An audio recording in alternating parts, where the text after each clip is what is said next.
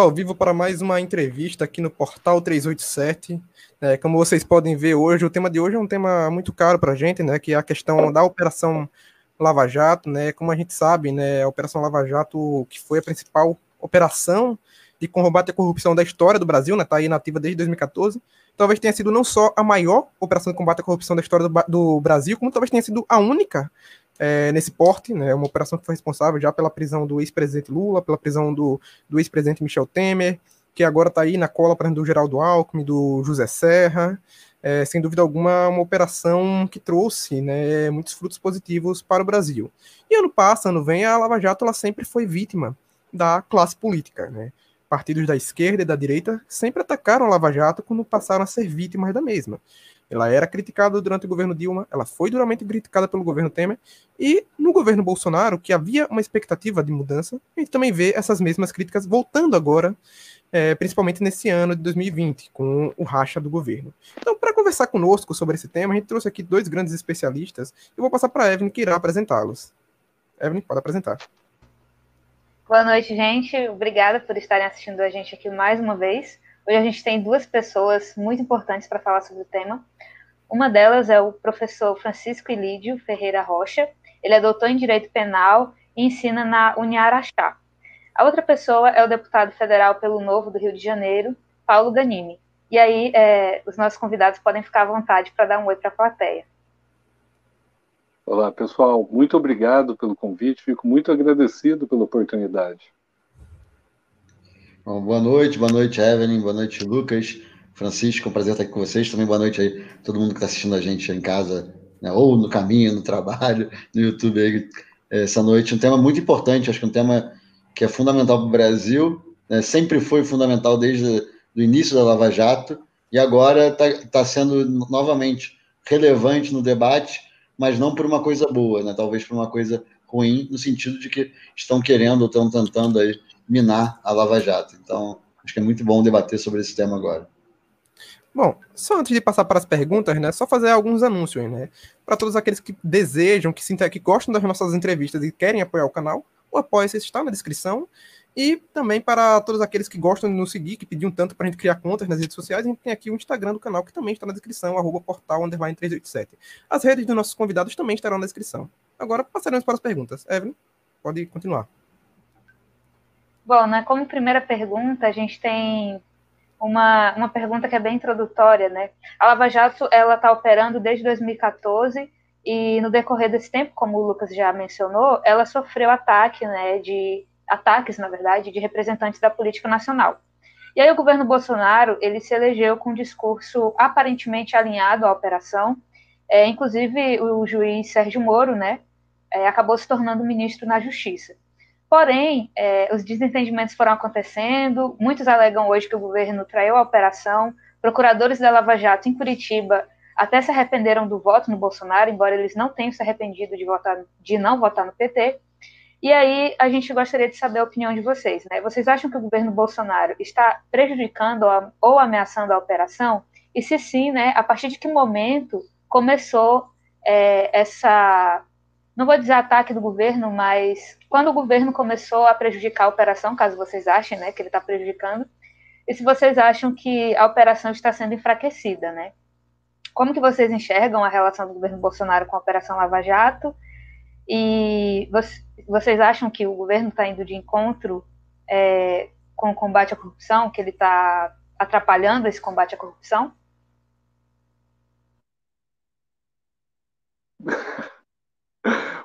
Fique à vontade, professor.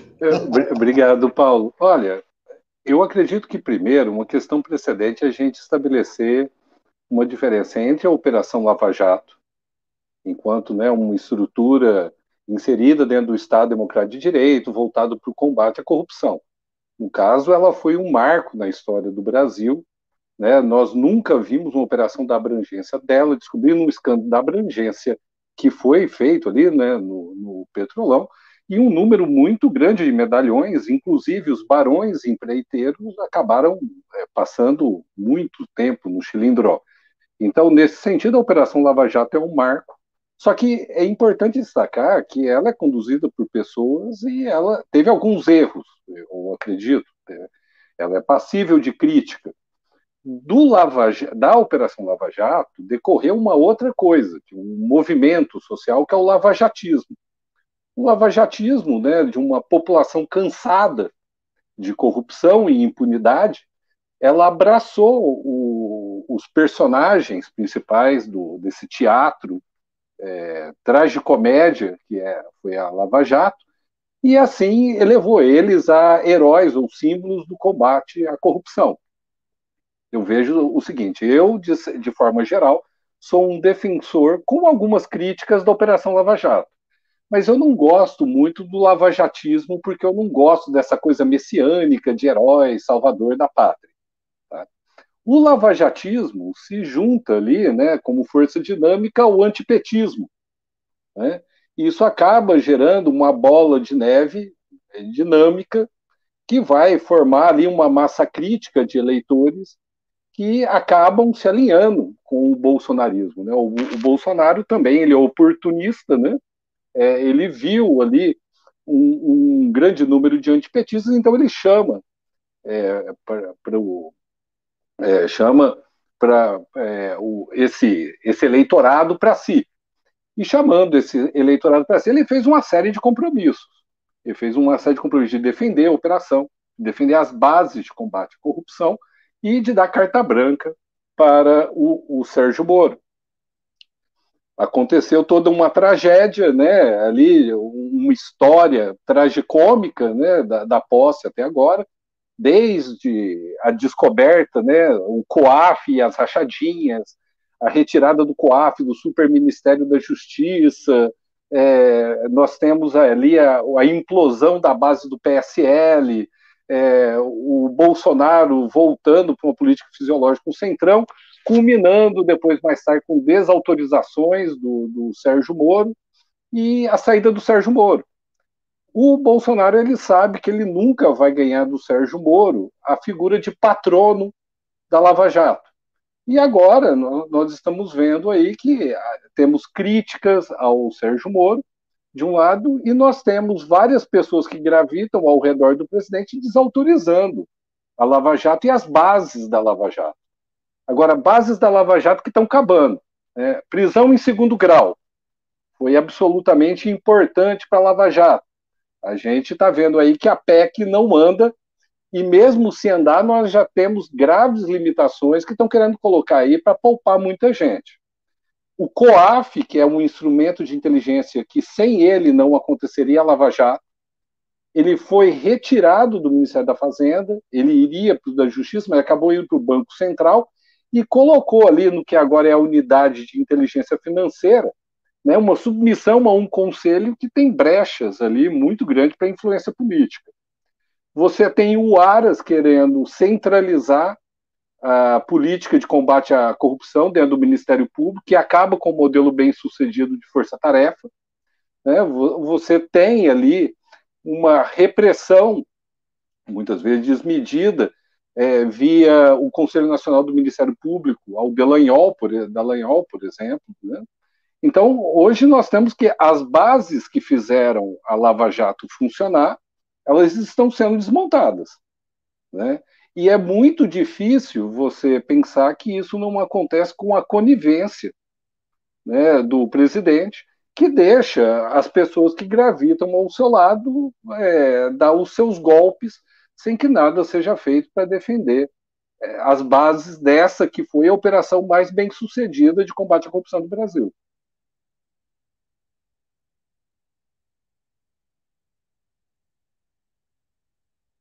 Bom, eu. Você tá mudo, acho que... Agora sim. Ah, foi.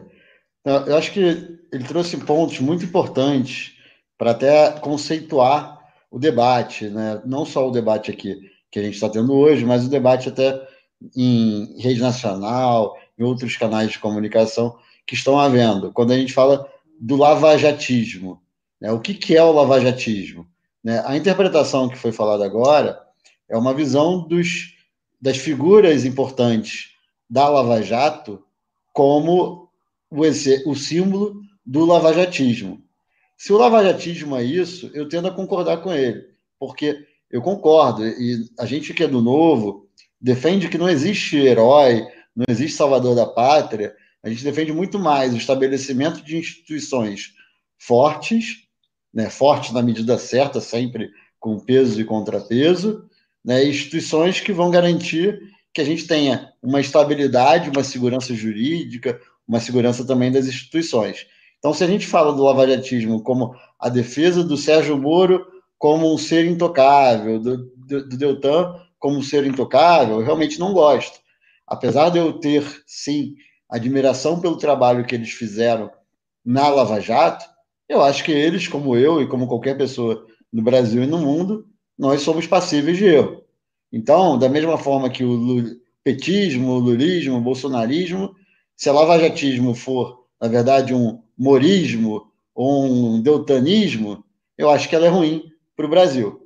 Agora, se a gente fala da lava, do lavajatismo como a defesa de práticas de combate à corrupção, de um modelo que funcionou no combate à corrupção no Brasil, como foi muito bem falado, ele conseguiu colocar na cadeia, ou pelo menos indiciar é, pessoas muito poderosas, seja na iniciativa privada, ou seja também na, no, na gestão pública, eu acho que isso, se isso é o lavajatismo, eu defendo o lavajatismo. Inclusive, eu me manifestei contra a fala do, do PGR, né, que falou que a gente tem que combater é, o lavajatismo, né, quando pensando nesse ponto de vista. Para mim, o lavajatismo, quando eu penso no Lava Jato, eu não penso no Moro, eu não penso no Dallagnol, eu penso no combate à corrupção. Inclusive, foi esse combate à corrupção que foi, foi teve a Lava Jato como referência, que me deu esperança no, Brasil, que me fez, inclusive, querer entrar para política. Né? Eu entrei para a política por dois, é, não por dois motivos. Né? O motivo, é claro, que é ajudar a melhorar o Brasil, ajudar a melhorar o Rio de Janeiro, meu estado minha cidade, mas eu entrei e falei, olha, eu acho que agora tem condição de querer fazer alguma coisa diferente no Brasil por dois fatores. Um era o Partido Novo e o outro era a Lava Jato, que começou a separar ali o joio do trigo na política e, e falou, olha, eu acho que dá para você entrar na política porque agora os corruptos estão sendo presos, porque o esquema de corrupção, que não é algo pontual, que sempre vai existir, que existe em qualquer país do mundo, ele vai ser, é, ele foi desmontado. É claro que outros esquemas vão acontecer, mas a corrupção institucionalizada, da forma como ela era no governo é, do PT, ela foi desmontada.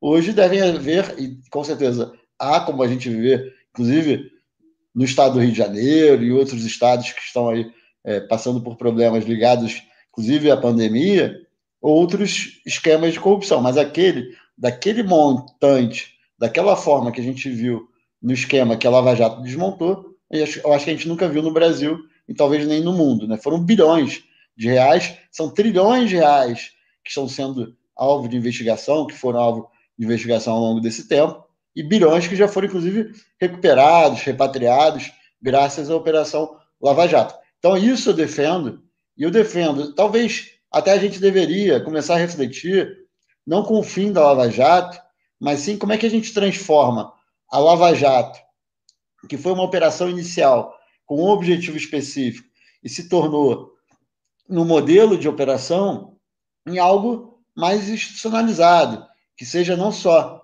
a referência para aquele caso, mas que seja a referência no tratamento do combate à corrupção no, no Brasil como um todo né, não só na esfera federal, mas também que sirva de exemplo para é, os estados e tudo mais. Então, eu acho que isso a gente tem que começar a refletir como é que a gente transforma a Operação Lava Jato, que foi um piloto, foi um modelo que funcionou muito bem, a gente tem que reconhecer e talvez sim corrigir eventuais erros, que até agora, que eu acho que esse é um ponto também que é muito importante, né? até agora ninguém conseguiu mostrar de forma clara esses erros, mas se os erros foram cometidos, têm que ser resolvidos.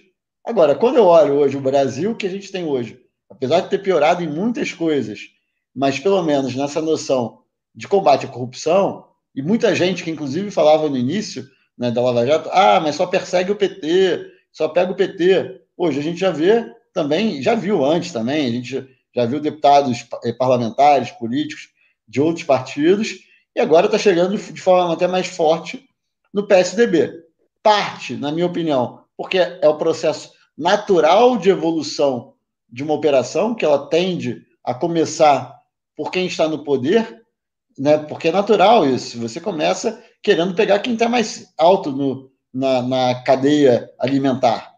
E parte é também, eu acho, por uma questão política, que é um pouco o que o Francisco trouxe agora, né, do aproveitamento do governo é, Bolsonaro, da Lava Jato, seja na campanha, como agora também, como algo né, político, o que eu acho muito ruim. É, talvez eu acho que a grande, é, a grande qualidade que o PT teve ao longo do seu governo, se teve alguma, foi que, bem ou mal, é, eles é, até tentaram em algum momento né, interferir na Lava Jato e tudo mais, mas nunca conseguiram, de fato, efetivo, e talvez no início, inclusive, da operação, quando eles teve, teriam mais força para conter, eles não contiveram. E algumas medidas, inclusive legislativas, foram sancionadas e foram aprovadas no governo do PT, porque eu acho que eles eram tão arrogantes que eles achavam que eles nunca seriam pegos. E agora, eu acho que o Francisco trouxe pontos importantes, como, por exemplo, a lei de abuso de autoridade, que, na minha opinião, é, vai contra é, o combate à corrupção. Claro que ninguém aqui quer abuso de autoridade. Ninguém quer isso. Acho que a gente está vendo, inclusive, hoje, o STF cometendo vários abusos de autoridade. Né? E, inclusive, alguns contra os bolsonaristas. Mas eu acho que eles estão cometendo. Mas a gente não quer isso também. Deputado, e só para só concluir. A gente, Evelyn, inclusive, pra... tem. Uhum. Ah, pode falar. Não, pode ah, falar. Não, eu, ia, eu, ia, concluir falando o seguinte: a gente não quer abuso de autoridade. O problema é sempre assim, né? No Congresso a gente passa por isso com frequência. Tem projetos que têm uma intenção muito boa. Só que a, o problema sempre, eu, eu repito isso porque é, uma boa expressão, entre o veneno e o remédio é a dose. E no abuso de autoridade foi isso. É, o Francisco aqui entende muito mais desses temas legislativos, jurídicos do que eu. Né? O, o, Lucas, até o Evelyn, agora não me recordo, quando me apresentou, falou que eu sou um grande especialista. Eu não sou grande especialista de nada. Né? Eu estou aprendendo porque eu sou deputado e tenho que aprender. Né? O Francisco, com certeza, é mais especialista do que eu. Tem a obrigação de se tornar especialista, né? É, exatamente. A gente se obriga e a gente tem uma base, uma equipe técnica muito boa que ajuda a gente nessas questões. Mas aí, para concluir, o abuso de autoridade foi um exemplo. Agora, essa semana, a gente aprovou uma lei que passou muito despercebida, mas que ela era para evitar denunciação caluniosa, que realmente é muito ruim para o gestor público. E o projeto de lei, até aqui a gente fala do Centrão, mas o projeto de lei, originalmente, do Arthur Lira, era um projeto bom. E o projeto do relator virou, que, que é o que foi aprovado, projeto muito ruim que ele vai no sentido de inibir quem faz denúncia denunciar um corrupto. Então, no abuso de autoridade, eles tolhiram as autoridades e agora com esse projeto tolhiram os denunciantes. Então, estão fechando o cerco contra o combate à corrupção. E aí eu encerro aqui para passar a palavra aí para vocês, Evelyn. Não, eu só queria comentar que eu achei muito interessante que vocês falaram sobre essa questão de atribuir é, uma, uma questão assim messiânica, né, heróica na Lava Jato, assim, acima do normal. Uma coisa que sempre me preocupou desde que a Lava Jato começou foi justamente isso em relação ao juiz Sérgio Moro, porque tinha um endeusamento da figura dele. E aí eu me preocupava, poxa, se esse cara pisar na bola, é, vai acabar comprometendo a imagem da operação, porque muita gente confunde a imagem da Lava Jato com a imagem do Sérgio Moro. E aí, quando aqueles vazamentos começaram, que inclusive a gente tem perguntas sobre isso mais na frente, é, foi isso que aconteceu, né? E hoje existe uma parcela na direita que ataca a Lava Jato com base é, em um ataque à figura do próprio Sérgio Moro, né? No, no caso, Evelyn, a gente vê que uma das poucas coisas capazes de colocar no mesmo balaio PSDB, PT e Centrão é a aversão ao Sérgio Moro e à Lava Jato. Né? Então você vê ali O PT ele começa, né? Aliás, como os escândalos aconteceram na gestão dele, nada mais comum que os primeiros da fila seriam aqueles que estão no governo. Né? Então, pegou ali o André Vargas, mas enquanto eles pensavam que era uma coisa muito localizada, você tinha até um discurso: ah, vamos combater a corrupção. O Centrão, e aí tem aquela é, explosão popular de euforia, e o pessoal não tinha. É, é, coragem pública de criticar a Lava Jato. Aliás, o Moro tocou num tópico muito interessante no Twitter, que ele estava sendo criticado por Aras e outras pessoas, e ele falou assim: engraçado, a Lava Jato está aí desde 2014. E ela foi a operação mais revisada pelos tribunais. Foi revisada pelo TRF, da quarta região, do STJ, do STF. E se a gente cometeu abusos, vocês praticaram omissões, então? porque isso aí foi revisado pelos tribunais. Só que esses tribunais, né, né, é, talvez embarcaram na onda e preferiram não causar muito problema. Aí o que aconteceu? A crítica da Lava Jato, que só pegava petista, que nunca foi uma crítica adequada, porque antes de pegar petista, pegou o Centrão, que a gente tem que lembrar que o PP ele foi devastado no início da, da Lava Jato, agora chegou aonde? Agora chegou no PSDB, né, com Alckmin e Serra em desdobramentos da operação. Só que o espírito lavajatista ele acaba também acelerando alguns projetos e os instrumentos da Lava Jato, e em especial o COAF, que é muito importante como órgão de inteligência, ele acaba levando aquela indicação ali do, das rachadinhas no Rio de Janeiro, que são de vários partidos mas como dentre os vários que vão de, da direita à esquerda, está todo mundo fazendo rachadinha, é, muita gente é, fica. Ah, por que só o, o, Flávio Bolsonaro? Porque ele é filho do presidente. É simplesmente isso. Tem um interesse maior da imprensa e da opinião popular. E isso acabou é, gerando, minando ali uma parte, um pilar muito importante da Lava Jato que é a questão da inteligência e do compartilhamento de informações. E eu passo a palavra para o Paulo. Ah, Paulo quer comentar ainda nessa questão? É.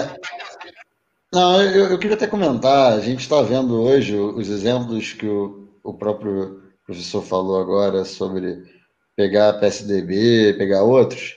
E, e, sem dúvida nenhuma, seja Lava Jato, seja é, STF, PGR, tem influência política, a gente sabe disso, e é um grande problema isso. Né? Hoje, por exemplo, a gente está vendo aí uma aceleração contra o, o, próprio PSDB, o que eu acho que tem que fazer mesmo, não tem nenhum problema quanto a isso, mas eu, eu vejo muita questão política, né? porque estão indo atrás hoje, quem não está no poder é o. Quem está no poder é o Bolsonaro, que é, que é adversário direto do, do Dória e companhia, e as pessoas que estão sendo mais perseguidas hoje, perseguidas não no sentido ruim da palavra, né, de uma perseguição injusta, mas são os é, políticos ligados ao, ao PSDB. E eu, como eu falo, eu acho que assim, se chegou neles e tem prova contra eles e eles são culpados e tudo mais, tem que chegar. E que amanhã chegue no próximo. Não tem nenhum problema quanto a isso. Mas que a gente vê um uso político disso, vê. Né? E começa até mesmo nas indicações. Eu vi algumas pessoas aqui falando, Samuel Rufino, nos comentários, né, da indicação de STF e tudo mais. Eu acho que isso é, é, é muito importante. Eu, eu propus uma PEC justamente para rever a indicação dos ministros do STF, para não ficar. E agora o que está acontecendo? Tem dois ministros aí de cara. É, pro, é possível que o Bolsonaro indique seis ministros do STF. O, o governo PT indicou a maioria do que está hoje lá, né? acho que foram nove, se eu não me engano. É, posso estar errado aqui no número, mas, mas foi uma grande parte. O Bolsonaro pode indicar até seis, mas já de cara agora, esse ano acho que ele indica dois, ou ano que vem ainda. E é, isso dá muito poder para o presidente. Dá muito poder quando eles são indicados, mas dá muito poder agora também, antes deles serem indicados. Por quê? Fica todo mundo querendo beijar naquele beijamão todo mundo querendo agradar o presidente justamente para ser indicado. Se não for indicado diretamente para o STF, é uma indicação indireta. Ou seja, ah, peraí, o AGU vai ser indicado, o advogado-geral da União vai ser indicado para o STF, eu posso pegar a vaga dele. Então eu vou ficar ali agradando o presidente da República. E a gente está vendo isso hoje, né? Mais uma vez, eu acho que se for para botar na cadeia pessoas corruptas, que isso avance. Mas é muito ruim quando esse modelo que tem hoje, não é a Lava Jato nem nada, é o modelo atual, ele contribui para que o uso do judiciário seja um uso político. E aí veio recentemente, eu acho que o, Toffoli falando que deveria ter uma quarentena de oito anos, né, para é, poder um, um membro do judiciário ir para a política, eu acho até que tem que ter alguma quarentena sim. Mas oito anos é exagerado. E isso não resolve o problema, porque o uso político ele já existe hoje, sem o cara querer ir para a política. Né? Ele hoje já existe porque o, o membro do judiciário ele quer ser indicado para o ministério, quer ser indicado para um Supremo Tribunal Federal, para um STJ em alguns casos. Então, é, eu acho que a gente tem que mudar esses modelos. Né? Eu falei, a minha PEC propõe a mudança do STF. Tem uma outra, acho que PEC agora também, coletando assinatura, para mudar a indicação do PGR, do Procurador-Geral da República, que também não faz sentido no modelo que tem hoje, em que você dá muito poder para o presidente da República. Ah, é uma coisa importantíssima. Né? É, o ministro da STF ele passa pela sabatina do Senado Federal. Vocês sabem desde quando nenhum ministro da STF é rejeitado pela sabatina? Eu acho que é desde 1880 e pouco, 90 e pouco. Ou seja, acho que na época do Marechal Floriano, que ele indicou acho que quatro ou cinco, e foram os quatro, três ou quatro rejeitados. Desde então, os 200 anos, que nenhum ministro é rejeitado. Não, cento e tantos anos, né? que nenhum ministro é rejeitado. Ou seja, a sabatina, o controle, o peso, é o freio e contrapeso ali que o Congresso deveria exercer, não existe. E outro problema também que a gente tem muito grave é o quê? É que a, é, quem é que julga, quem é que pode fazer impeachment de ministro do STF é o Senado Federal. Quem é que pode julgar o senador? É o STF. Então fica esse jogo de comadre entre os dois. Né? E aí eu vou, vou, deixa eu só responder rapidinho aqui. O Thiago Dias está fazendo aqui vários comentários sobre um projeto de lei que eu relatei ano passado, já até já foi sanado, a gente já falou várias vezes, já se pronunciou sobre isso. Ô, Thiago, não tem nada de tornar crime hediondo a omissão de bens e tráfico. É tornar crime hediondo corrupção, lavagem de dinheiro.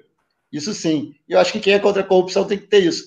Só que é, o professor Francisco aqui talvez saiba responder melhor do que eu, mas o, a lavagem de dinheiro no, no nosso, na nossa legislação ela é considerada ocultação de bens e é, valores, alguma coisa assim. Esse é o nome técnico para lavagem de dinheiro. Então, se você tem seu Bitcoin, se você está fazendo, usando o seu dinheiro para comprar alguma coisa que não seja ligada à corrupção, à origem seja ilícita, não tem problema, não é sonegação, não, tá? Não vai tornar crime sonegação. Eu acho, eu acho errado sonegação, eu acho errado, não porque eu, eu sou liberal, acho até que a gente deveria partir para uma, uma visão, talvez num futuro longínquo, né, de, de contribuição voluntária e tudo mais, mas não é a realidade hoje do Brasil e nenhum, em nenhum país do mundo. Então, hoje, se você é, só nega, alguém paga mais imposto do que você. Então, acho injusto por conta disso, que cria uma competição desleal, uma concorrência desleal, e, e acaba que você onera muito mais o, alguém do que você deveria pagar se você tivesse uma distribuição de impostos é, bastante é, justa. Mas não é esse, isso que o projeto propõe. O projeto propõe tornar crime hediondo corrupção, lavagem de dinheiro, não tem nada a ver com sua negação. Mas alguém leu erroneamente o projeto e colocou isso na mídia, gerou uma repercussão no meio liberal, mas já foi explicado. Bom, vamos passar aqui para o próximo tema, né? Acho que vocês introduziram muito bem essa questão, né? Baita introdução que vocês deram aqui sobre essa questão do, do da, sobre a Lava Jato, né? Sobre como surgiu esse conflito. Então a gente vai partir agora para o conflito de fato, né?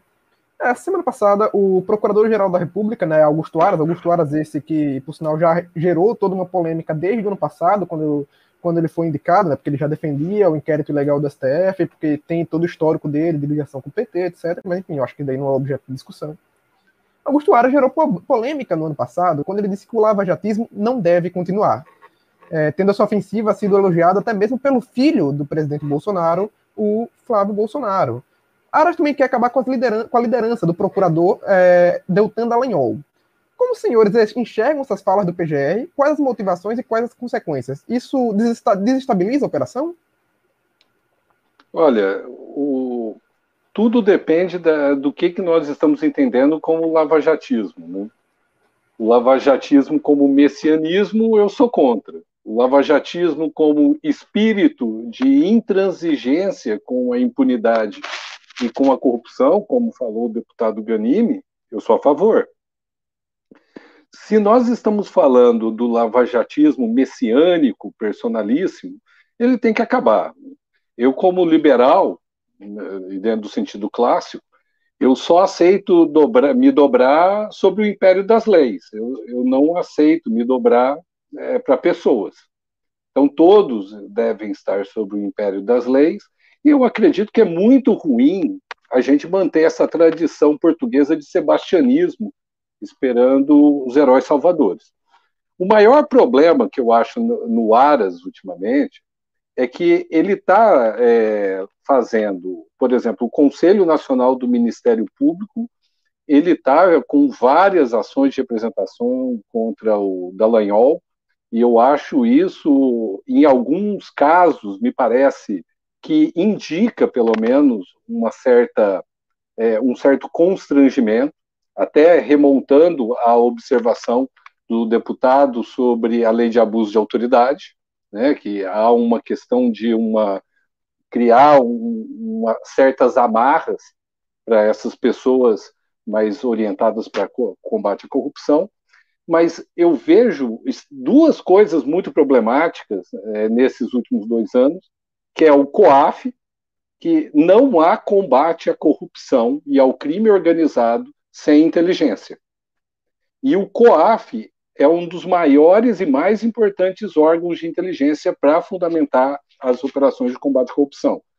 E ele passando para o Banco Central, ele passou pela MP do Bolsonaro a ser submetido a um conselho de 11 pessoas do Banco Central, e esse conselho permite indicação política. Então, eu acho isso aí muito problemático. E essa medida provisória, se não me falha a memória, ainda há de passar pela Câmara. Outra coisa que me preocupa, e isso é especificamente do Aras, é que o Aras ele está querendo criar aí uma nova estrutura, modificar o modelo eh, descentralizado de forças-tarefas. Ele quer criar o NAC, que é a Unidade Nacional de Combate à Corrupção e ao Crime Organizado, que vai centralizar é, sobre é, uma pessoa indicada por ele todo o combate à corrupção. Isso eu acho muito, mas muito problemático, porque o Procurador-Geral da República, historicamente, historicamente, ele já fez por merecer o termo engavetador-geral da República.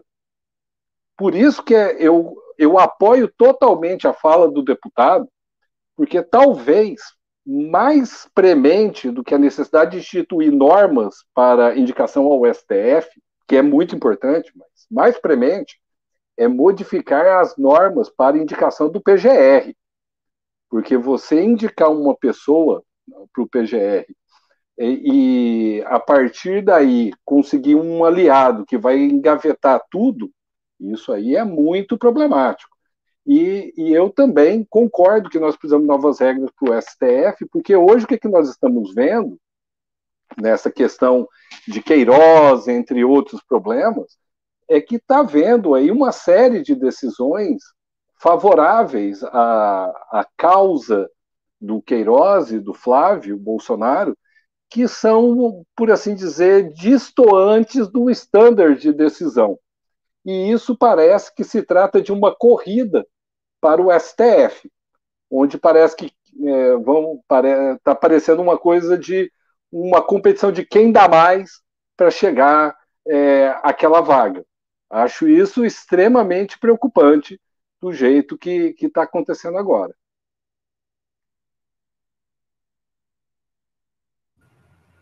É, eu acho que tem muito a ver com a minha, com a minha fala inicial, né? Ah, eu acho que o, eu me posicionei contra a fala do, do PGR no sentido de entender o lavajatismo como o que ele representa de combate à corrupção.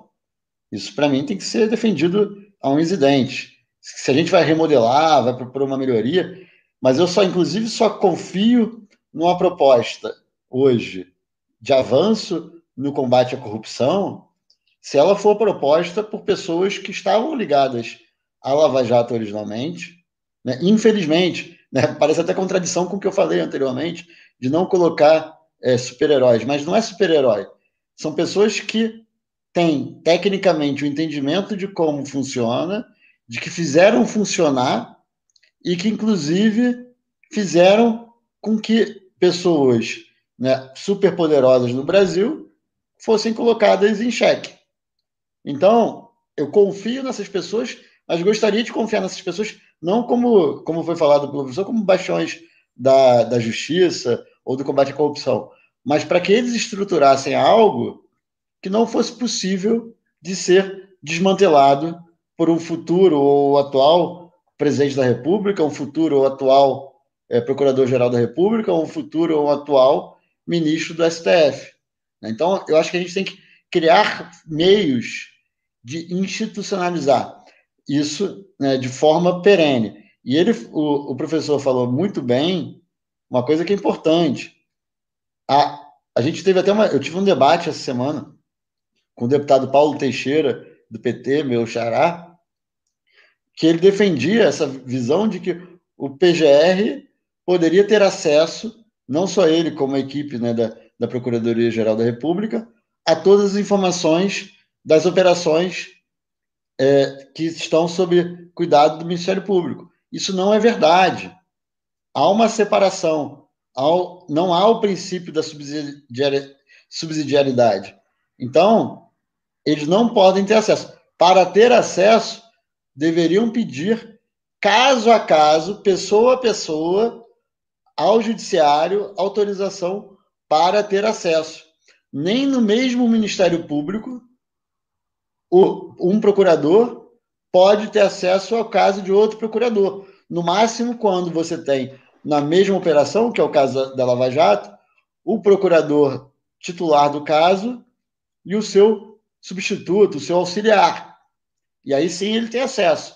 Mas não são todos os procuradores daquele é, órgão. Então, essa separação é importante não só para preservar os casos, porque imagina só, se já é difícil, dentro de uma operação, você garantir o sigilo, garantir que aquela operação não vai vazar e não vai servir de ajuda para é, aqueles que estão sendo investigados, imagina se todo o Ministério Público tem acesso àquelas informações.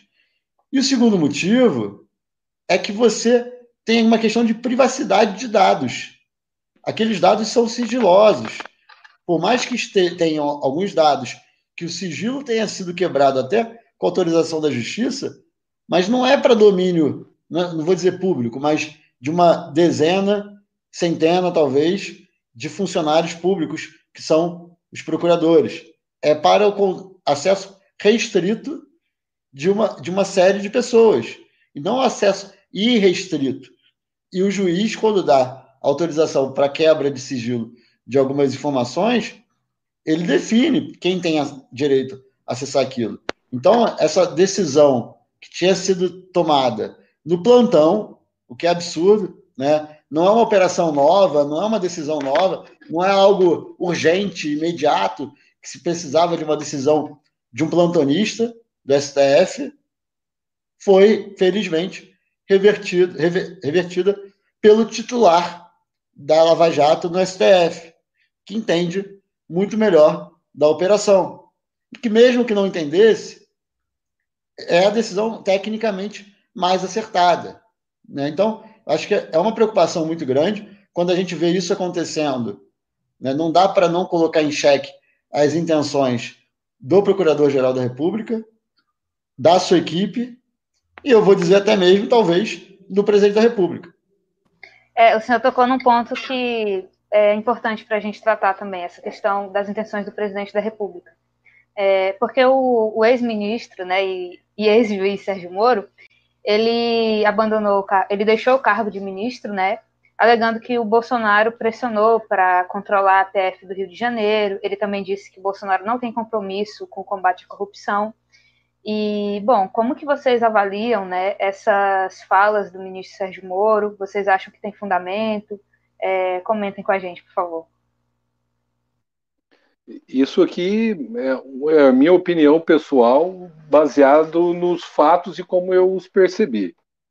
Eu acredito que o compromisso do presidente Bolsonaro com a corrupção, ele primeiro foi eleitoreiro, porque ele quis adquirir ali o capital político da, de uma parcela muito significativa da população lavajatista, mas eu acredito que no final das contas ele é muito mais orientado pelo a sua seu dever é, como pai, né? Ele é muito mais leal aos filhos do que propriamente a República. Eu acredito que ele vai fazer todo o acordo que for necessário para salvar é, é, os filhos dele que estão em apuros. Né? O Flávio está numa situação muito complicada.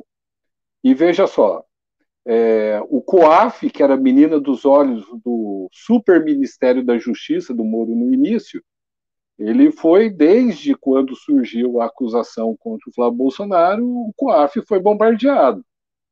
A menina dos olhos do pacote anticorrupção, que era a prisão de segundo grau, que sempre foi muito defendida pelo Bolsonaro, sumiu da pauta.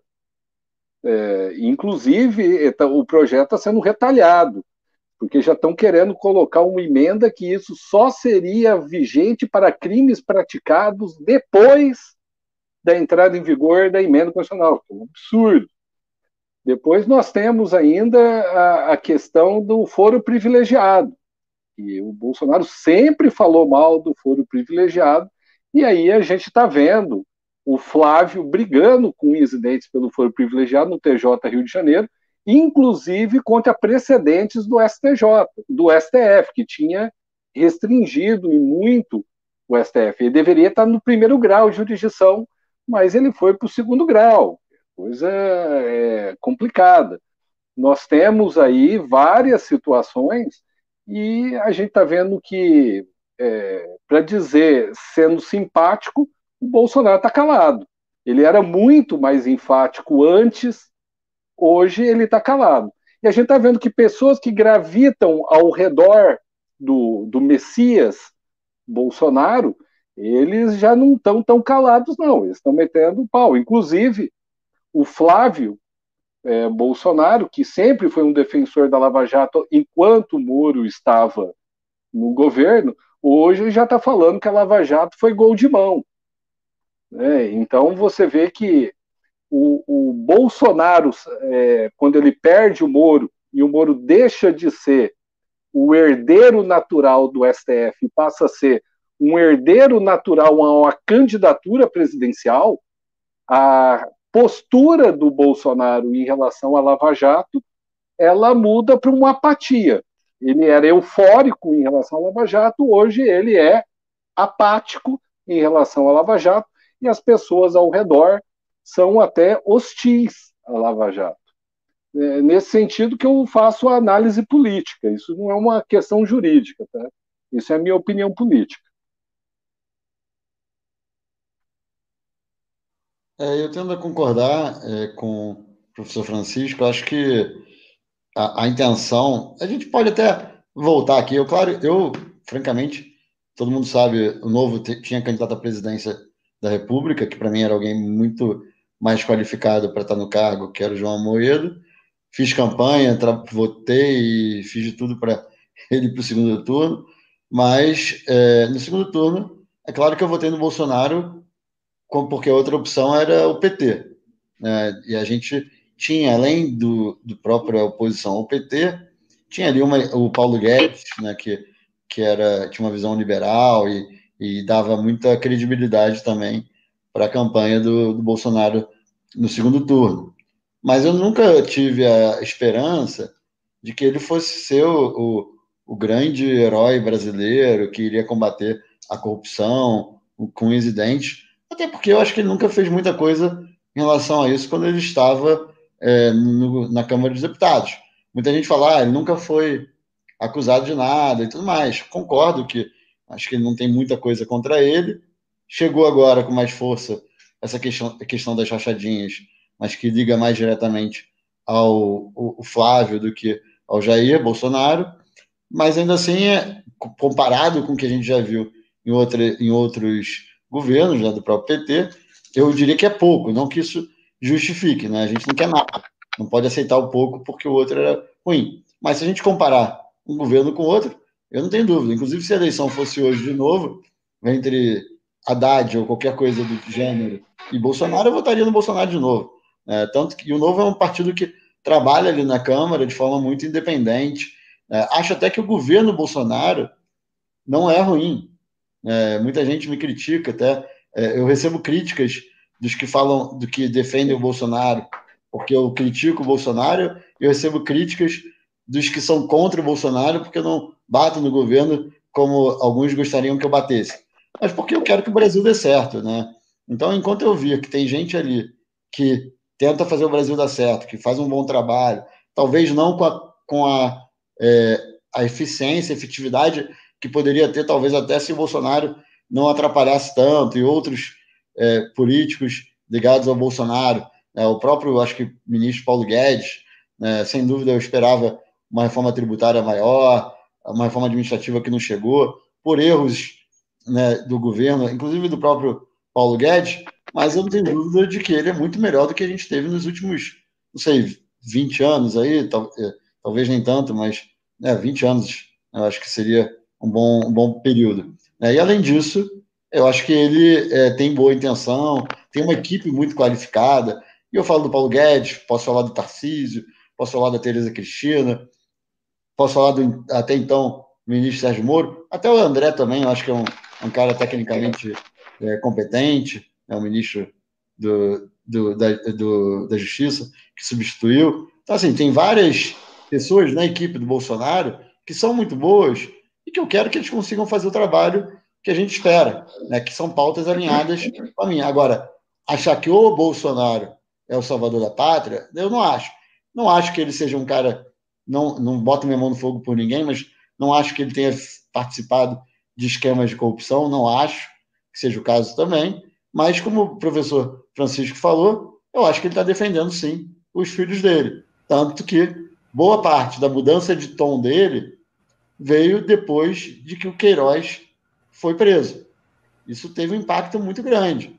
Né? Você não vê mais o Bolsonaro dando tanta entrevista na porta do palácio, você não vê Bolsonaro mais fazendo tanta polêmica. Ele acalmou os ânimos e está bem tranquilo, o que é bom para o país. E espero que ele continue assim até o final de 2022. Né? Então, assim, eu, eu, eu da mesma forma que eu não, é, não sou bolsonarista, eu ajudo, voto com o governo a maior parte das pautas, porque são pautas que têm alinhamento é, com o que eu acredito, né? são pautas importantes para o Brasil, mas e, e, as pessoas falam, ah, a gente tem que tirar o Bolsonaro, não pode deixar de se reeleger.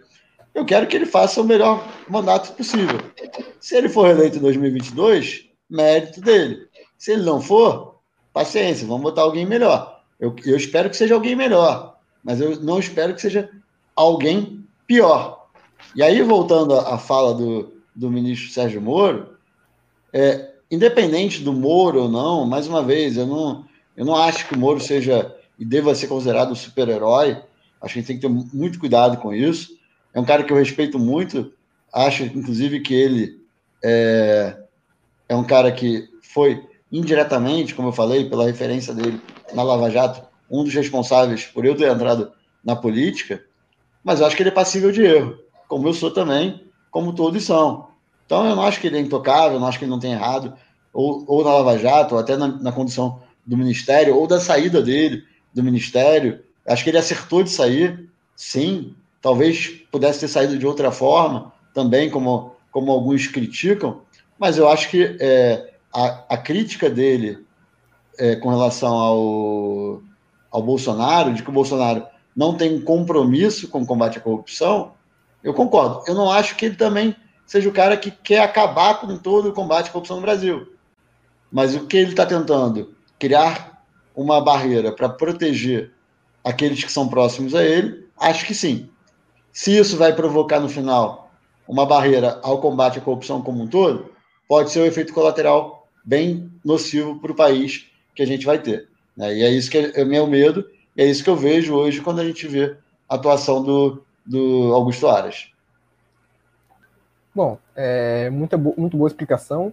Agora a gente vai para uma próxima pergunta, né? Que ao mesmo tempo em que esse governo, em que a Operação Lava Jato é atacada pelo, pelo atual governo, ela também é atacada pelo STF, né? Desde a questão da prisão em segunda instância e tudo mais. E essa semana a gente teve uma decisão muito polêmica, né, da segunda turma do STF, que foi a, retira a retirada da delação do ex-ministro Antônio Palocci, que foi fundamental na condenação do ex-presidente Lula. É, a segunda turma alegou que a delação representou quebra de parcialidade por parte do então juiz Sérgio Moro, né, que foi uma delação, se não me engano, na semana antes da, da do segundo turno da eleição. Muitos alegam que o Moro teria lançado, é, feito essa delação para influenciar no resultado eleitoral. E é, eu queria que vocês avaliassem isso. Como é que vocês avaliam essa atitude da segunda turma do STF? Né? Há interesses políticos do STF nisso? Houve mesmo alguma irregularidade por parte de Sérgio Moro em sua decisão? Bem, do, ponto de vista técnico, a questão sobre a suspeita do Sérgio Moro ela já vem aí de, desde um tempo. Eu acredito que, dentro das convicções do Sérgio Moro, e vendo também qual é a prática que nós temos aqui no Brasil, nós temos uma diferença muito grande das coisas como são e das coisas como elas deveriam ser.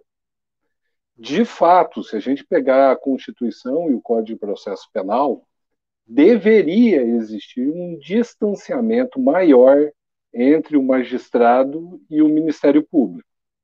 Mas o que a gente vê no cotidiano é que nós temos basicamente juízes que são mais próximos do Ministério Público do que deveriam, e nós temos também juízes que são mais próximos da, de advogados também do que deveriam. Nós sabemos de histórias né, de juízes, é, ministros até, do STF, que tem portas abertas para audiências com alguns advogados, mas não tem portas abertas para todos os advogados de forma é, absolutamente igualitária. É, isso é um problema republicano. Né? Um, uma lei para os amigos do rei e outra lei para os inimigos do rei. É, do que eu estou vendo do, Bolso, do Moro, me parece que as conversas que saíram da Vaza Jato, né, com aquela questão do intercept, ela ajuda, pelo menos. Eu, eu acho que elas não são conclusivas para a suspeição, mas elas permitiram trazer de volta à baila essa questão. O problema é que, se a gente falar de suspeição, a gente vê, por exemplo, o Lewandowski é uma pessoa com laços históricos de amizade com o Lula é, nós vimos que o Lewandowski fez aquela barberagem na, no impeachment da Dilma, absolutamente contrária à Constituição, de separar é, a questão do impeachment e inelegibilidade. É, se estas questões geram suspeição, eu me pergunto também se o Lewandowski tem que se dar por suspeito. Né? E o Toffoli? O Toffoli, se ele for julgar uma questão relativa ao Lula, ele tem que se dar por suspeito, dada a história dele, e tem uma notória simpatia. Então, acho a questão da suspeição eu acho muito complicado. É, eu vou falar para você que existem alguns fundamentos que justificam que isso seja analisado mais a fundo. Mas eu, é, do que eu conheci, eu não estou convencido que há o suficiente para uma suspeição. E o pior é a questão de você é, anular todas as decisões. E anulando decisões, a gente esquece que isso foi já revisado pelo, ST, pelo TRF, quarta região, pelo STJ e pelo STF. Né? Nós estamos aí é, numa situação onde é, nós podemos dizer que nunca uma pessoa teve tanto acesso a tanta jurisdição e grau recursal quanto Lula. Tá?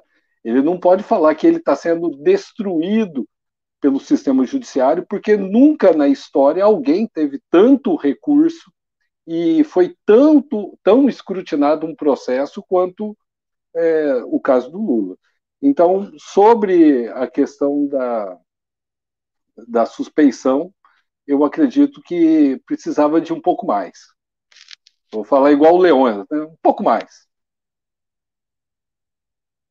É, bom, é só, só, um comentário breve, né? Que eu achei bem interessante daí que o Francisco falou agora, né? Porque caso prove alguma irregularidade na Lava Jato, se tem uma pessoa que definitivamente não será não pode ser beneficiado disso, é o Lula, né? Porque é, o Lula não foi preso preventivamente. O Lula, o, tipo, muitos falam, ah, o julgamento do Moro foi arbitrário, mas o, o Moro era só um juiz de primeira instância, né? Então, tipo, se teve nas outras instâncias, Lula também foi condenado. Então, daí é algo interessante a, a ser sempre ressaltado, né?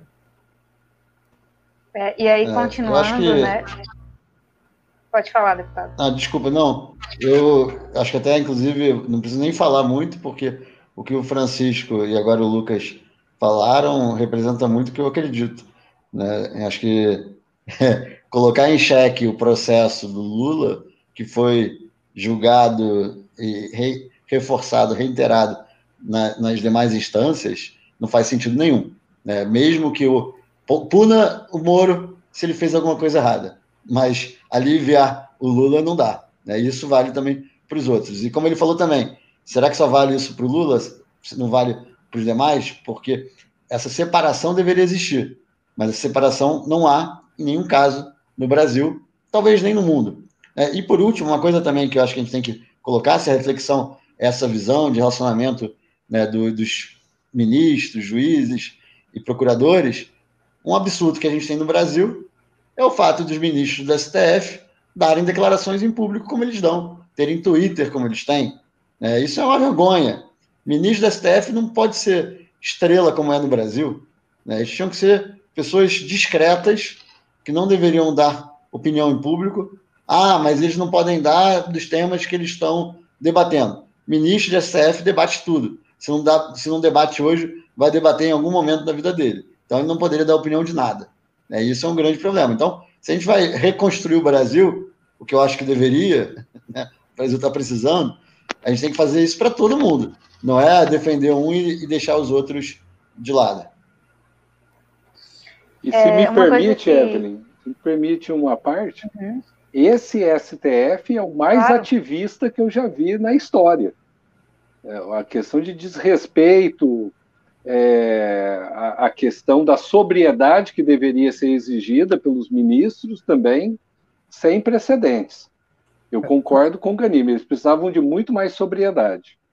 Francisco, nessa questão da militância do STF, eu, acho que o maior problema é o fato de que a gente nunca sabe qual vai ser a decisão deles, por exemplo, nessa questão de segunda instância. A primeira votação que teve, quanto a, que tipo, até 2009 era um consenso a prisão de segunda instância. Aí depois eles mudaram o consenso. Aí, em 2016, volta a valer a prisão de segunda instância. Então, tipo, eles mesmos mudam a decisão dele. Um exemplo disso é o próprio Gilmar Mendes, né? Então, além desse, do, desse ativismo, acho que também tem o perigo né, da gente nunca saber qual é qual vai ser a decisão deles. Tipo, uma, hoje é uma, amanhã é outra, Desculpa aí, pode, a, a questão falar. da insegurança jurídica é absurda. E a insegurança jurídica, quando a gente faz aquela análise econômica do direito, ela é péssima para a economia, ela é péssima para a sociedade como um todo, porque a gente não sabe como pautar nosso comportamento, porque a gente não sabe como que ele vai decidir. E a questão da prisão de segundo grau é exemplar. É, não podia, aí pode. Agora não pode, aí pode. Agora não pode, Aí pode. A gente nunca sabe o que, que vai sair.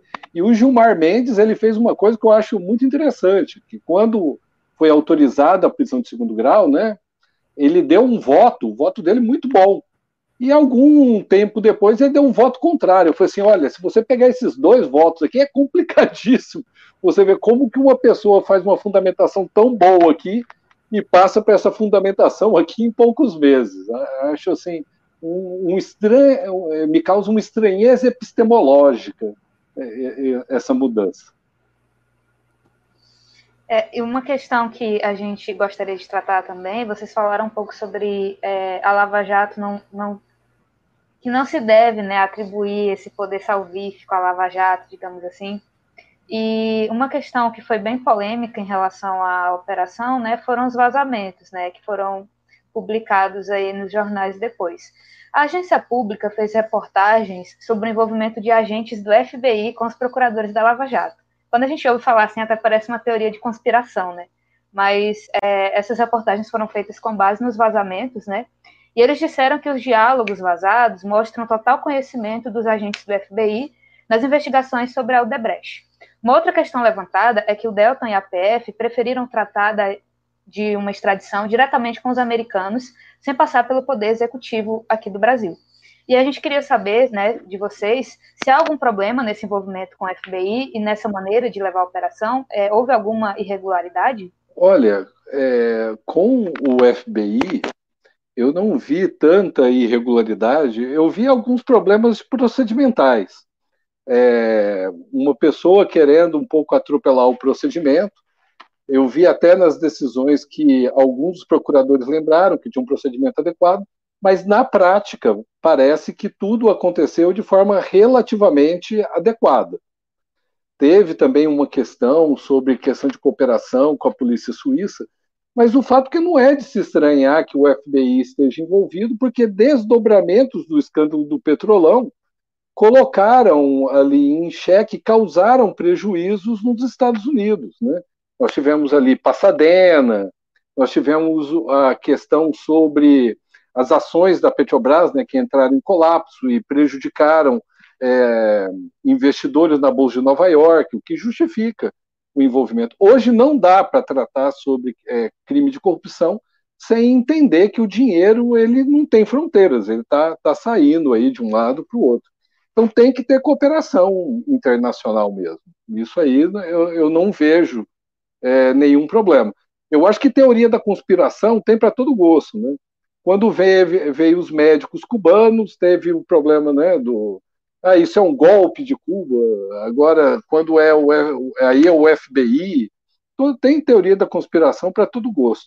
Mas é, na parte que eu analisei, teve realmente o envolvimento do FBI, mas ele seguiu, no final das contas, na conversa não está muito adequado, mas no final das contas seguiu o procedimento adequado. Inclusive, essa parte de não passar pelo executivo foi adequada? De não passar pelo. Executivo para uma extradição, que é uma dúvida que eu tenho. Não, a extradição, ela nunca vai é, seguir esse procedimento de simplesmente manda a pessoa para lá. Aí, tem um processo de extradição, isso vai ter que ser encaminhado, pro, vai ter que ser julgado pelo STF e depois vai ser decidido em último grau pelo presidente da República. Uma recente decisão que foi do César Batiste, que causou né, uma certa comoção nacional, ficou decidido que o presidente, em último grau, ele que vai decidir. Mas não existe isso de pega a pessoa e o, procura, o procurador da República manda simplesmente para os Estados Unidos numa caixinha lacrada pelo FBI. Isso podem até ter conversado lá no, nos grupos deles é, de, do Telex lá, mas isso não aconteceu.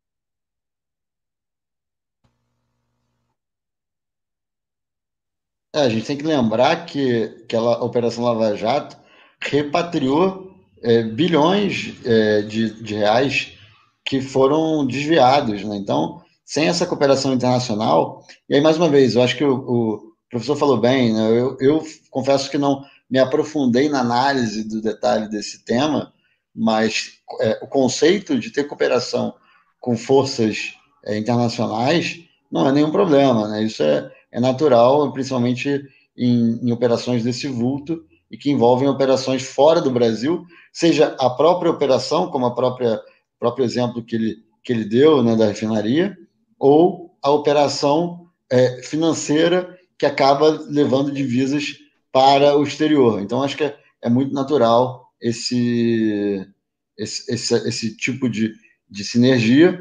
Claro que tem que ser analisado se teve algum excesso, algum abuso, alguma, alguma coisa ilegal, mas eu acho que ter essa cooperação não é nenhum problema. Obrigada, vocês conseguiram ser bem claros na, na resposta sobre esse tema.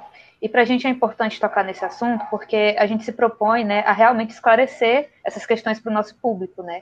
E foi uma questão que foi muito polêmica, né? E ela voltou, né? Porque tipo, essa reportagem que eu citei da Pública, que é uma grande reportagem, ela é do mês passado, né? E aí a gente está comentando agora isso. porque a gente fez a live agora sobre isso.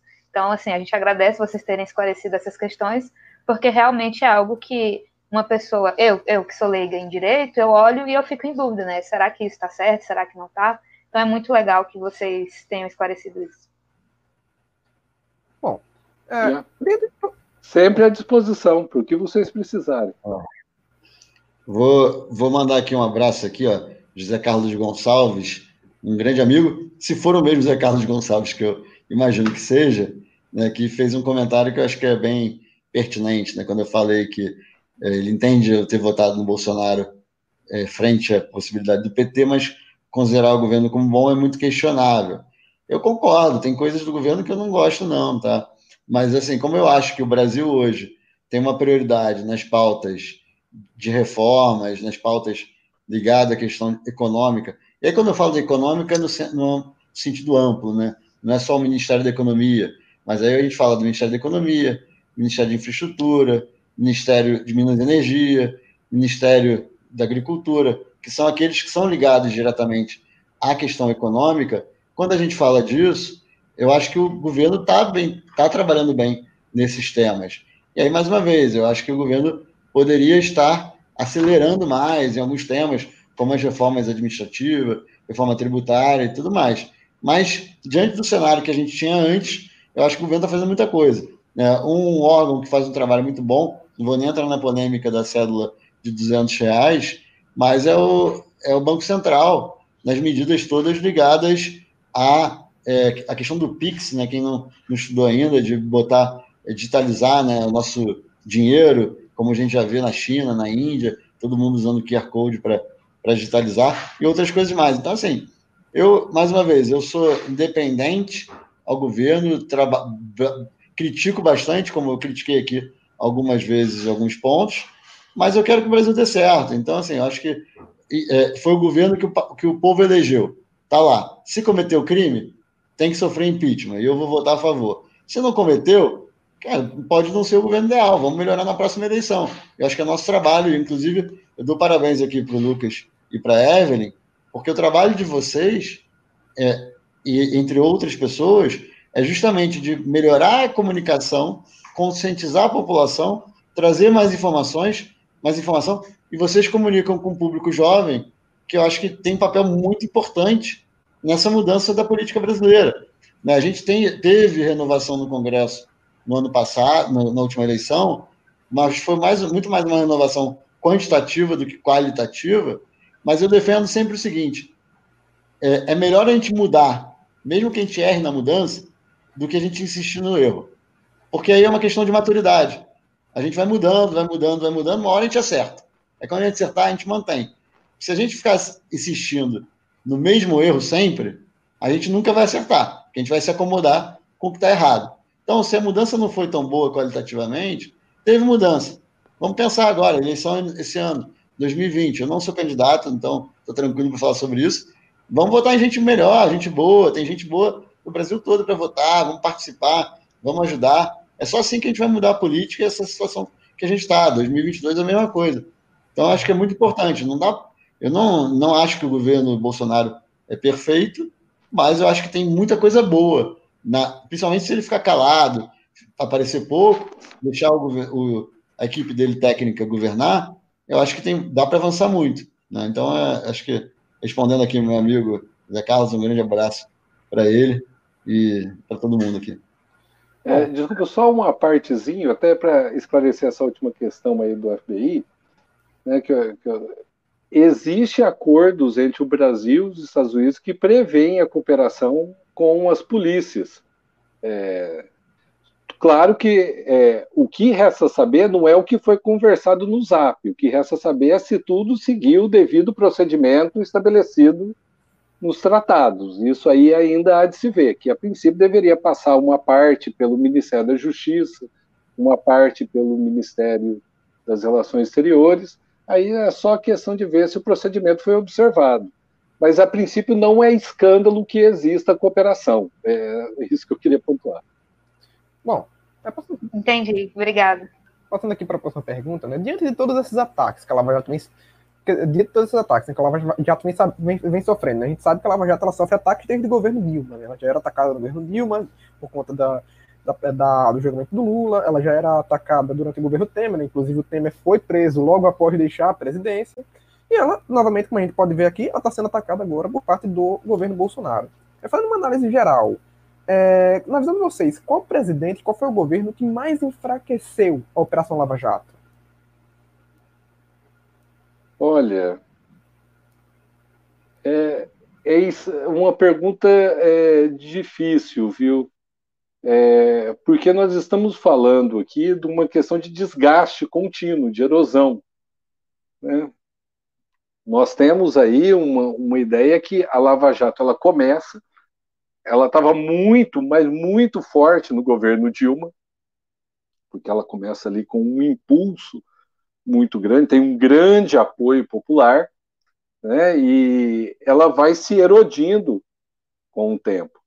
Muitos acreditavam no início, até talvez a Lava Jato era forte, porque você via pegando um grupo, não pegava o seu, então você apoiava.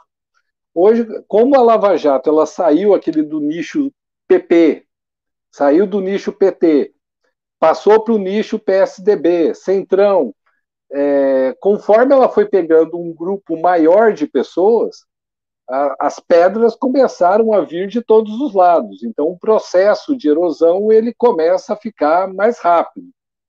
Mas eu devo dizer que o desgaste ele está muito mais visível agora.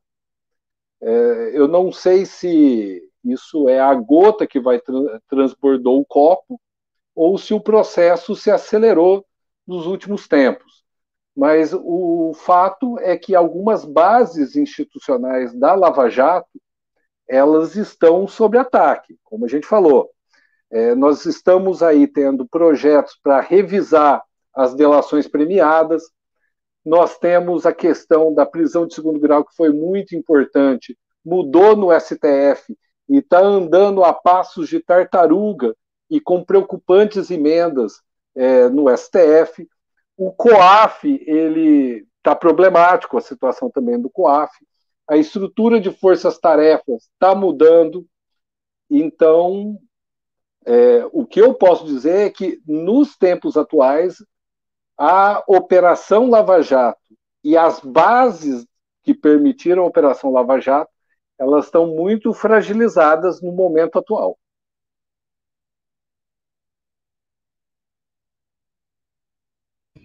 É, eu, eu acho que o professor falou bem, é muito difícil analisar, até porque eu acho que, independente, a sua pergunta, ela não foi qual que tentou enfraquecer mais a Lava Jato, foi qual que enfraqueceu mais. E isso é muito difícil analisar, porque talvez alguns tenham mais tentado e conseguiram menos, e talvez alguns tenham tentado menos e conseguiram mais. Né? Então, acho que isso também é, é muito importante a gente é, separar. Então, eu acho que o, hoje a gente vê, né, sim, algumas ações que tentem, que tentam é, mudar isso, né? Eu acho que de, tentam enfraquecer a Lava Jato. Eu vejo hoje, né, nas atuações do, do Procurador-Geral da República, isso de forma mais intensa. Se ele faz isso sob delegação do Presidente da República ou por interesse próprio, eu não sei.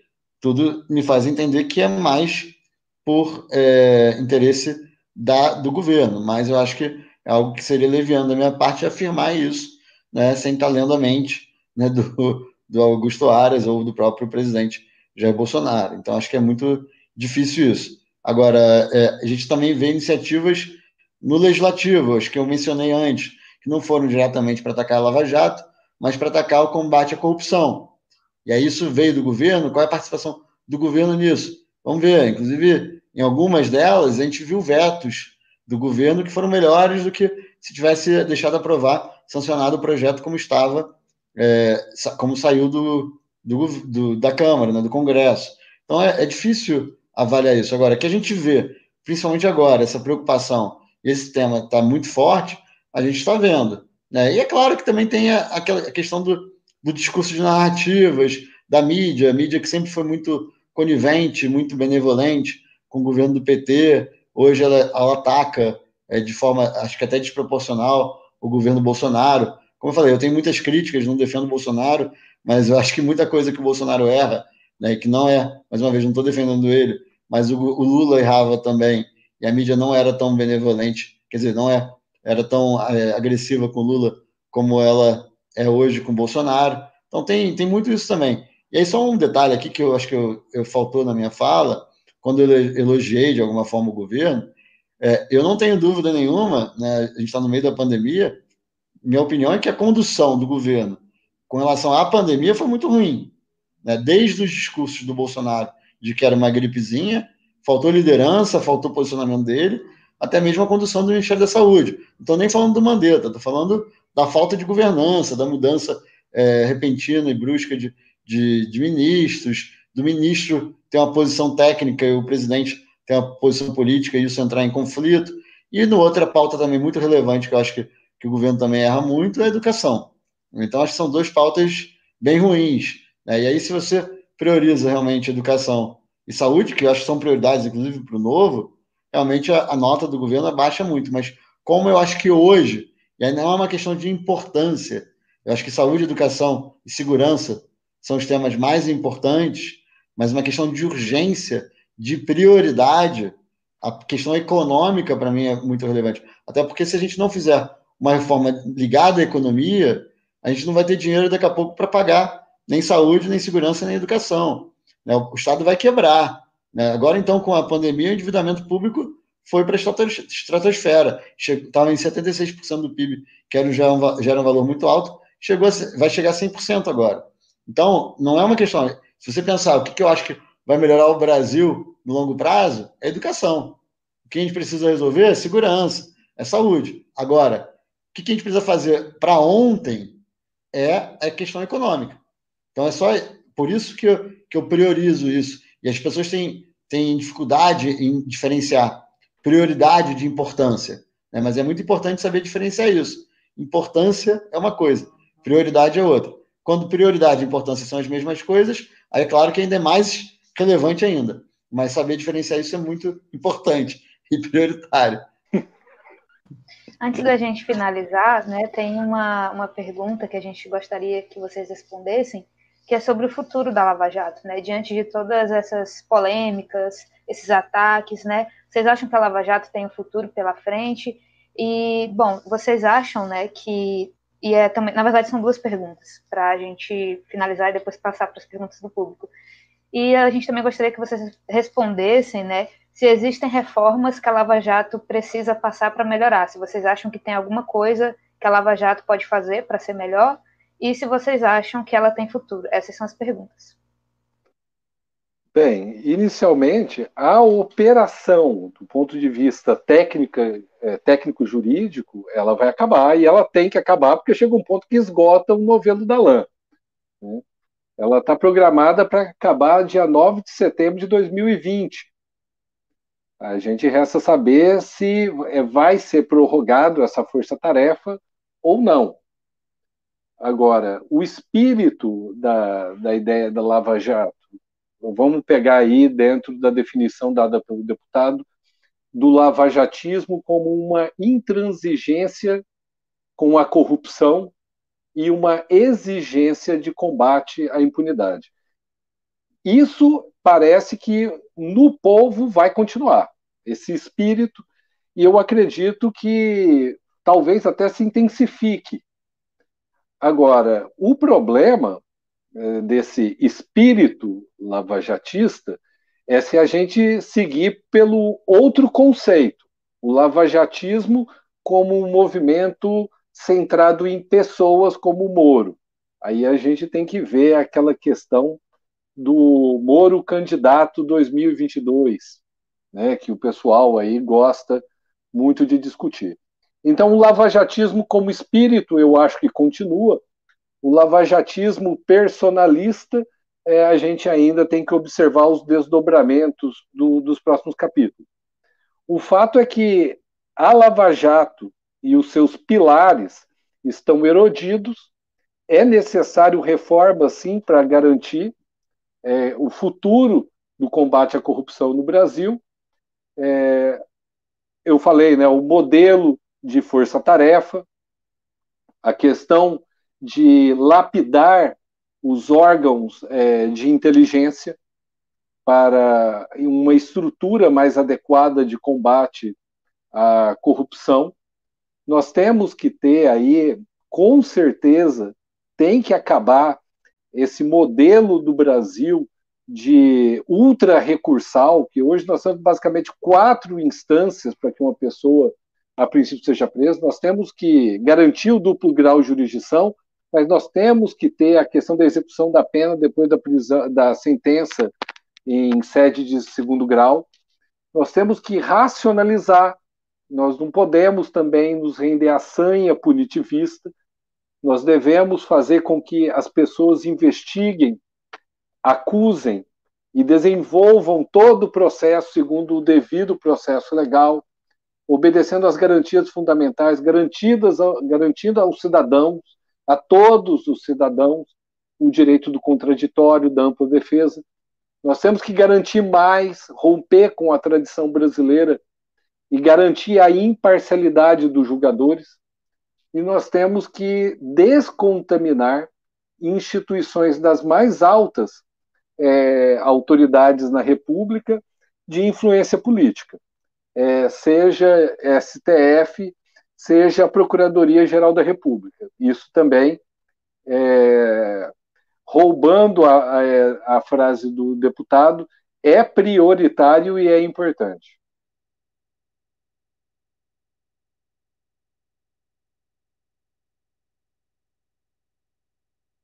Apertei o botão errado aqui, desliguei a câmera ao invés de ligar o microfone. É, eu acho que para concluir, eu acho que o professor falou muito bem essa questão da, da, da operação se transformar numa instituição né, que não seja tão ligada às pessoas, que não esteja tão fragilizada por questões políticas ou interesses é, pessoais e que tenha uma proteção, né, uma, uma organização bem estruturada. Acho que isso é muito importante. O que não pode acontecer, encerrando agora em setembro, ou, ou em um, dois, três, dez anos, é que a sensação é que ela foi derrotada. O que eu acho que tem que acontecer é que, se ela se encerra, seja com a visão de que ela foi uma grande vitória e que ela se transformou agora num exemplo que vai ser seguido por outras esferas e por outros órgãos né, de outras formas. Então, acho que isso é muito importante, né, ficar com, com essa sinalização para a sociedade, para os políticos, para a justiça, para todo mundo. Né, que a gente, na verdade, está só mudando de fase. O que era uma operação virou é, algo é, que seja estrutural, né, e não mais algo pontual, como deveria ser uma operação. Então, acho que isso é, isso é muito importante, né, a gente ter isso. Como fazer isso? Confesso que não sei. Não é simples, mas também não é impossível. Acho que é possível, sim, com vontade política para isso, a gente consegue fazer isso. E, e eu acho que a gente, e, e o professor tem, tem razão. Né? Eu acho que a gente tem que estar num momento, num, num país em que a impunidade seja combatida, mas que não seja uma caça às bruxas. Né? É claro que a gente ainda está ainda, por isso que eu defendo muito mais quando eu, eu tenho, quando eu estou na dúvida sobre para qual lado deve ir, se deve ser algo de dar uma controlada ou vamos em frente, vamos continuar aprendendo, mesmo que nesse processo alguém seja injustamente é, condenado ou preso, eu acho que a gente ainda está na fase em que o Brasil ainda precisa, é claro, respeitando as garantias fundamentais e tudo mais, acelerar. Eu acho que tem muito mais gente sendo inocentada ou que não está cumprindo com a sua pena ou não foi nem sequer é, investigado e apurado do que a gente tem pessoas injustamente presas. E se você for ver, é, em qualquer país, até nos Estados Unidos, é, tem até na fila de, de espera lá do, do corredor da morte, tem gente que é injustamente condenada. Então é claro que a gente não quer isso, não quer ninguém tendo sua vida é, prejudicada indevidamente, injustamente, mas eu acho que o Brasil ainda está muito mais num cenário de que é muito mais impunidade do que punição é, indevida. Então a gente tem que ajustar isso né, para ter um cenário e a prisão em segunda instância, condenação ou cumprimento da pena em segunda instância é um tema muito importante. Né, tem a PEC na, na Câmara dos Deputados em tramitação, a gente espera que seja votada logo em seguida, né, assim que voltar ao plenário, ou até mesmo no plenário virtual que a gente está trabalhando. E eu acho que é muito importante quando a gente fala de papel do Estado, papel original do Estado é garantir os direitos individuais, né? direito à vida, direito à propriedade, direito à liberdade. Quando o Estado não garante isso, é muito difícil ele garantir educação, garantir saúde e todo o resto. Então, muita gente, ah, a PEC segunda instância não é prioritário. É prioritário, porque ela justamente é quem vai, entre outras coisas, garantir que a gente, o Estado está garantindo o que é o básico, o prioritário do Estado, que é direito à vida, por quê? A gente fala muito da PEC da segunda instância, pensando na, na corrupção, mas ela vale também para assassinato, vale para tudo. Né? O direito à propriedade, até porque quando você tem corrupção, você está é, tirando o direito à propriedade de alguém, seja diretamente ou indiretamente, porque se a pessoa está roubando o Estado, ela indiretamente está roubando todos nós, né? porque não tem dinheiro público, o dinheiro é do pagador de impostos, ou diretamente quando alguém é, é, é paga por isso. Né? E o direito é, à propriedade, vida e à liberdade, porque a gente não é completamente livre quando a gente não tem as nossas garantias é, protegidas, quando a gente não tem também to, todo o nosso, inclusive o direito à liberdade até da pessoa se defender corretamente, tudo mais. Então acho que é, é papel prioritário do Estado. Então acho que essa pauta de combate à corrupção, combate à impunidade no, no sentido amplo da palavra, que não é só de corrupção, mas também de crimes violentos, deveria ser talvez a primeira pauta do país, né? porque sem isso a gente não garante o resto para a população. Obrigada. Bom, como a gente prometeu para vocês que a gente não passaria de uma hora e meia, e hoje a gente teve mais comentários do que perguntas, né? O pessoal se empolga para discutir o assunto. É, a gente vai, a gente não vai fazer muita pergunta do público, não, tá? É, o Aurélio Barreto, ele mandou. As melhores, no caso. É, o Aurélio Barreto, ele mandou um superchat, ele disse que o governo Bolsonaro está fazendo o que o PT não teve a audácia de tentar, e a gente queria saber se vocês querem comentar isso, se vocês querem falar algo sobre esse comentário. Olha, é, eu devo dizer que, já, já vou falando que eu não sou a pessoa mais simpática ao PT, mas parece, pelo que eu li, e talvez o deputado tenha mais informações, que a Dilma, até por acreditar que nunca chegaria nela, eu acho até que é uma questão de mais de majestade, você assim, eu não vou aí mexer com a Lava Jato que não vai chegar em mim. Então eu acho que deixou correr. É, pelo que eu li nos jornais, e aí tem a questão da propriedade ou não da fonte, né? mas eu li nos jornais, inclusive, que algumas pessoas do, do Politburo petista estavam desesperados, enquanto a falou, não, isso não vai chegar em mim, eu não vou mexer aí. Então parece que, enquanto o pessoal viu o circo pegar fogo, a Dilma, majestosamente, pensando que aquilo não teria maiores consequências para ela, deixou a coisa correr. Agora, o que nós estamos vendo hoje, no atual momento, que seja ou não orquestrado pelo presidente da República, porque, como falou muito bem o Ganime, é difícil a gente ver por detrás das portas e lemente.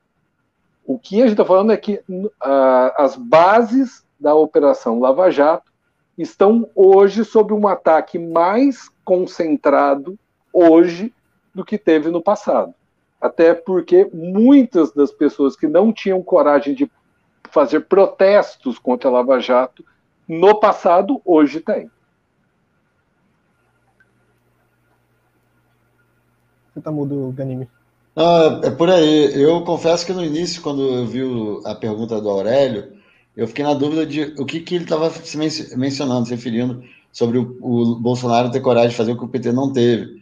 Se era de é, fazer algumas reformas ou, algumas medidas. Porque eu acho que talvez se o PT é, pecou por vários problemas que ele, que ele pecou, principalmente o Bolsonaro, né, que eu acho que fez até algumas coisas boas, primeiro mandato, o Bolsonaro, desculpa, o Lula, é parecido. É, se o Lula fez algumas coisas boas no, no primeiro mandato, é, algumas bem ruins, mas eu acho que o principal problema do Lula, para mim, foi ter não ter feito algumas coisas que deveria ter feito, como a reforma da Previdência, a reforma tributária, reforma administrativa, uma reforma trabalhista, questão do saneamento básico, a questão até da educação básica, né? Ele se vangloria muito de ter aumentado né, o, a escolaridade da população brasileira, mas aumentou de forma completamente artificial, sem aumentar a produtividade, sem aumentar nada de bom para o país, né? O, país, Brasil deve ser um case de, de insucesso de aumentar a escolaridade sem aumentar a produtividade,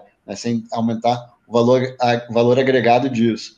E, para mim, foi isso que o governo Lula, o PT, não teve coragem de fazer, que deveria ter tido, que infelizmente, é, porque o Brasil está passando por isso agora. A gente aprovou no passado a reforma é, da Previdência, estamos discutindo agora a reforma tributária, a gente vai precisar da reforma administrativa, saneamento básico acabamos de aprovar.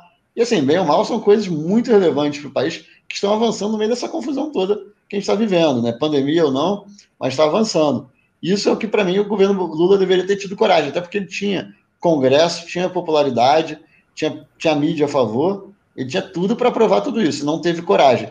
Agora, ele, ele teve coragem é, também de tentar. Eu acho que principalmente a Dilma, eu acho que chegou a fazer alguns gestos para minar a Lava Jato, mas foi muito pouco, realmente, Francisco. E eu acho que você falou bem, eu tinha falado isso no início também, né? Eu acho que eles foram arrogantes, acharam que não ia chegar neles, que eles eram acima de qualquer suspeita, e eles erraram, né? Agora eles estão começando, estão começando não, estão pagando um pouco o pato por isso, né? Toda a cúpula do PT foi presa, né? foi condenada, o Lula foi condenado. Acho que ainda tem gente ainda para ser atingida ainda, né? Ainda não acabou, mas como tudo isso demora, a gente espera que isso seja resolvido em algum momento. Então, nesse sentido, né, já da Lava Jato, acho que o Bolsonaro está, direto ou indiretamente, tentando mexer.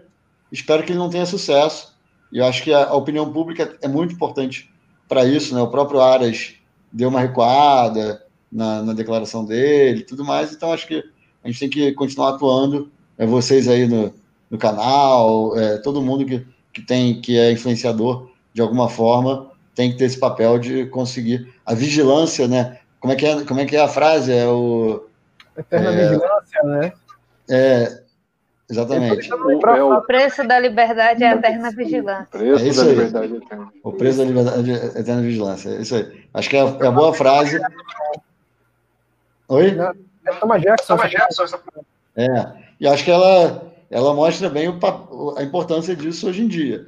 Acho até, para encerrar aqui, eu acho que a gente tem que tomar muito cuidado. Eu estou ali na política hoje, nunca fui da política, tô, entrei agora, estou há um ano e meio como deputado, e tem vezes que a, que a mídia ou que a sociedade bate em coisa que é até ridícula. Né? Por exemplo, né, a gente às vezes. Hoje não teve sessão na Câmara. Não teve sessão na Câmara. Vocês acham que eu não trabalhei? Eu trabalhei o dia inteiro é muito melhor, às vezes, para o país que a gente não tenha sessão na Câmara do que a gente tenha sessão na Câmara.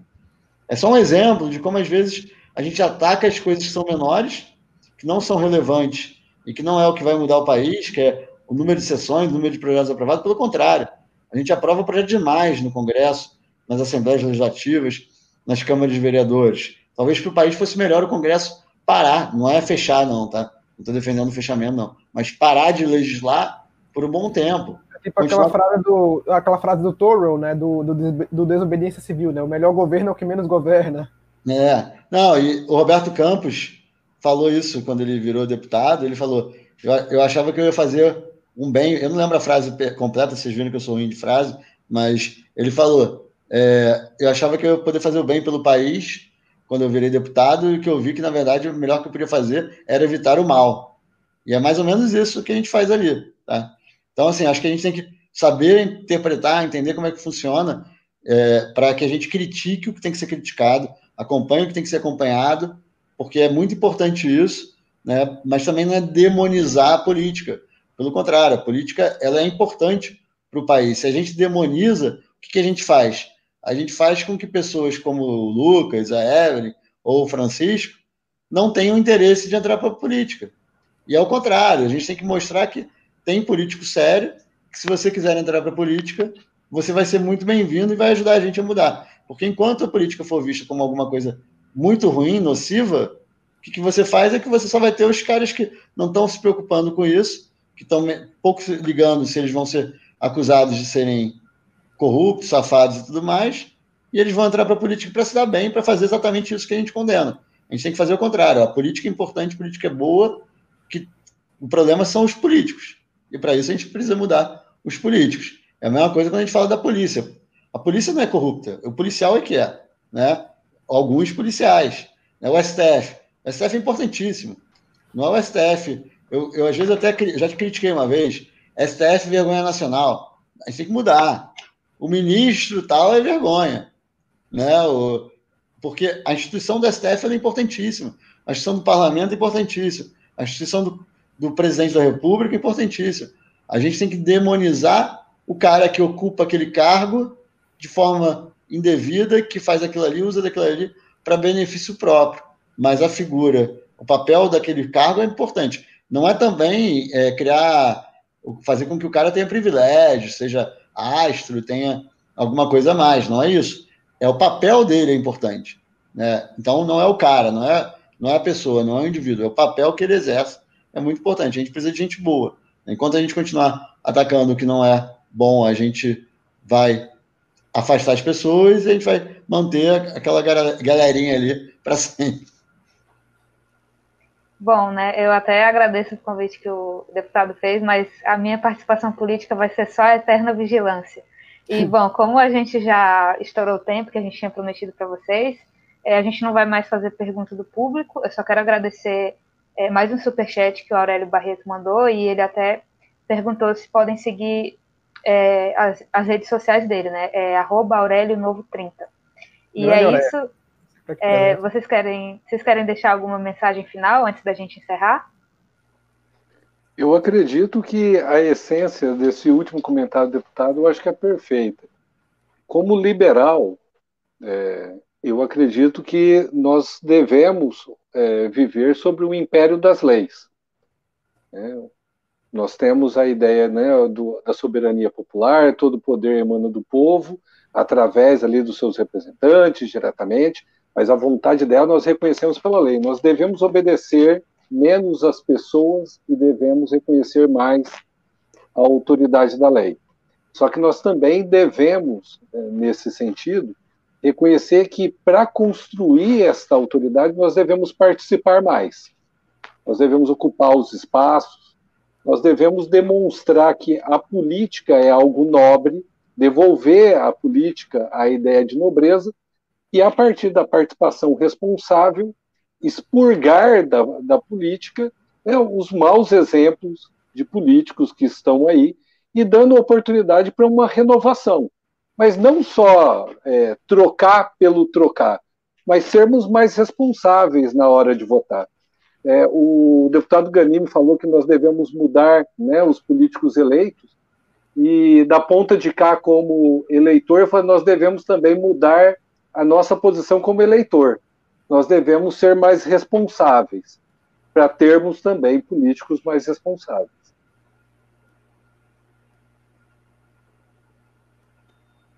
É isso. Obrigado, Lucas. Obrigado, Evelyn, Francisco, aí pelo, pelo debate aqui, pela conversa. Parabéns aí mais uma vez. Prazer revê-los, né? Que depois que a gente se encontrou lá, eu lembro bem daquela, daquela conversa, a gente fez vídeo lá e tudo. E eu acho que é muito importante essa participação de vocês aí na, na política ou nos debates públicos, né? Então, mesmo que vocês não sejam candidatos algum dia, mas que continuem atuando, né, levando informação, levando conteúdo de qualidade para a população. E eu acho que principalmente para os mais jovens, que acho que são importantíssimos e, é o futuro né, do, do, país. Então, parabéns e sucesso aí. E quem quiser também me acompanhar, quem está assistindo aqui, nas minhas redes é Paulo Ganime, é, em todas as redes, é só me, me encontrar lá que a gente pode tirar dúvidas e acompanhar o nosso trabalho. Obrigado mais uma vez. Agradeço. É, a gente que agradece né, a presença de vocês, foi um prazer para a gente aprender mais com vocês, né, tanto as questões do direito com o professor Francisco e as questões políticas com o deputado. E as portas ficam abertas, né, para vocês voltarem novamente. O Lucas vai encerrar agora a live. Bom, gostaria de agradecer aqui o Francisco, o Paulo, acho que foi uma live extremamente produtiva, né? Uma hora e quarenta de uma verdadeira aula, né? Tanto do Francisco quanto do, do Paulo. O Paulo disse que não é especialista, mas a, a, a conversa prova o contrário, né?